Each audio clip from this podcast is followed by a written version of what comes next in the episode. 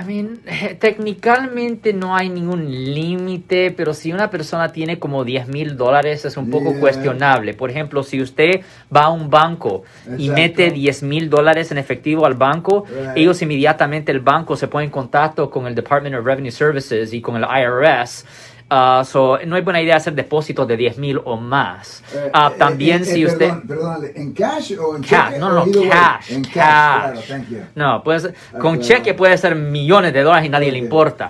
Ah, la misma cosa si usted está volando, si va de un país a otro, si trae más de 10 mil dólares, si trae 10 mil o más con usted, es un poco cuestionable. Yo tengo un amigo que es un abogado penalista Yeah. y él, si tiene cierta cantidad que quiere llevar a México, porque él va re- a México rutinariamente, Ajá. él tiene que llevar, estar seguro que tiene menos de 10 mil dólares en cash Right. en su cartera y en sus paquetes. Right. De cualquier forma, yo soy el abogado Alexander Cross. Nosotros somos abogados de defensa criminal, defensa penal. Representamos a las personas que han sido arrestadas por haber cometido delitos aquí en el área de la Bahía, Norte California. Si usted ha sido arrestado por un delito aquí, llame a nuestra oficina para hacer una cita gratis. 1-800-530-1800.